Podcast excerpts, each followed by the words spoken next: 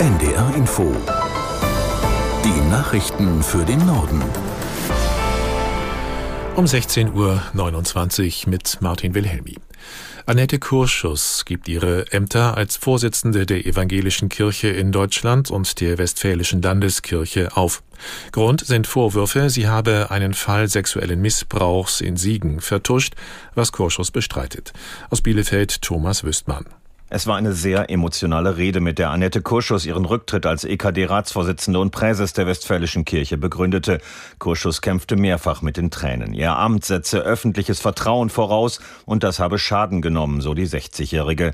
Sie sparte nicht mit Kritik an der Öffentlichkeit. Es sei absurd und schädlich, so Kurschus, dass es statt um die Betroffenen ausschließlich um ihre Person gegangen sei.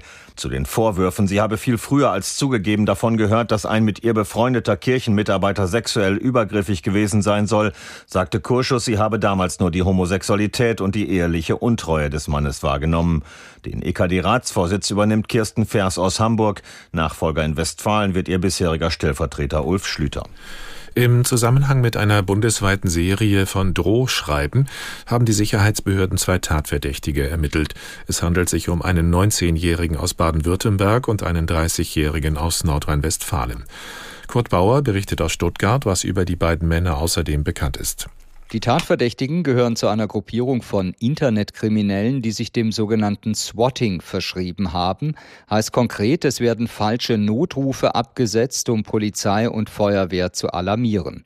Mit dem Ziel, das Sicherheitsempfinden der Bevölkerung zu stören und größtmögliche mediale Aufmerksamkeit zu erlangen. Mehr als 250 Bombendrohungen registrierte das Bundeskriminalamt seit Mitte Oktober im ganzen Bundesgebiet. Dabei haben angebliche Mitglieder oder Gegner der Hamas bzw. des IS gedroht, unschuldige Menschen zu töten. Am vergangenen Freitag sind die Wohnungen der beiden Verdächtigen durchsucht und Beweismittel sichergestellt worden. Israels Armee hat Zivilisten in mehreren Vierteln der umkämpften Stadt Gaza erneut aufgefordert, das Gebiet zu verlassen. Bis zum Nachmittag sollten sich Bewohner zu ihrer eigenen Sicherheit in den Süden des Küstenstreifens begeben, so ein Armeesprecher.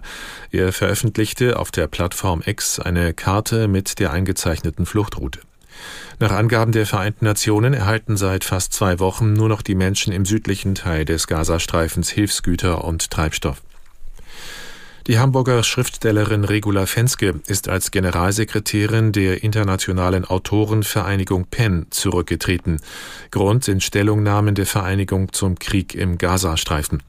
Fenske zeigte sich schockiert von deren Inhalt, insbesondere von mangelnder Empathie für israelische Opfer der Terrororganisation Hamas. Die Erklärungen der Autorenvereinigung seien ohne ihr Wissen veröffentlicht worden, so Fenske. Sie war seit etwa einem Jahr Generalsekretärin von PEN International.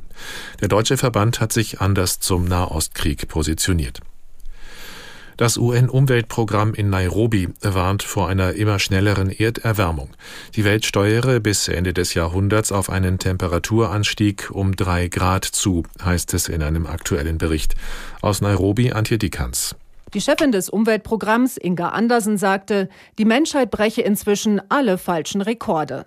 Deshalb müssten die Staaten dringend gegensteuern. Bis zum Jahr 2030 sollen sie über die bisher gemachten Zusagen hinausgehen, wie der Ausstoß von Treibhausgasen verringert werden soll. Die vorausgesagten Emissionen müssten um bis zu rund 40 Prozent gesenkt werden, um die Ziele des Pariser Klimaabkommens zu erreichen. Das sieht vor, die Erderwärmung auf deutlich unter zwei Grad, wenn möglich sogar auf anderthalb Grad zu begrenzen. Die USA wollen die Ukraine langfristig im Krieg gegen Russland unterstützen. Das bekräftigte Verteidigungsminister Austin. Er sagte nach einem Treffen mit Präsident Zelensky in Kiew, die Vereinigten Staaten seien an der Seite der Ukraine und würden das auch auf lange Sicht bleiben. Zelensky nannte den Besuch des US-Verteidigungsministers ein sehr wichtiges Signal für sein Land.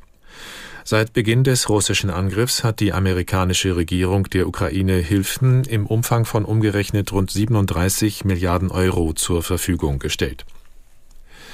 Fachleute bemängeln eine zunehmende Bürokratie in Deutschland. Im Jahresbericht des Normenkontrollrats heißt es, die Lasten durch neue Gesetze seien noch nie so hoch gewesen wie derzeit. Das unabhängige Gremium untersucht Zeitaufwand und Kosten, die durch neue Vorschriften entstehen. Aus Berlin Hans-Jörg Viehweger. Immer mehr Regelungen müssten in immer kürzerer Zeit von Unternehmen und Behörden beachtet und umgesetzt werden, sagte Lutz Göbel, der Vorsitzende des Gremiums, der auch dem Verband der Familienunternehmer angehört. Viele sehen deswegen die Belastungsgrenze überschritten. Es brauche weniger und einfachere Vorschriften und eine stärkere Digitalisierung in der Verwaltung, so Göbel. Bundesjustizminister Marco Buschmann sprach bei der Entgegennahme des Jahresberichts von einem Bürokratie-Burnout, unter dem Teile der Wirtschaft bereits litten. Das geplante Bürokratieentlastungsgesetz solle für Vereinfachungen sorgen. Er werde es Anfang Dezember vorlegen, so der FDP-Politiker. Und das waren die Nachrichten.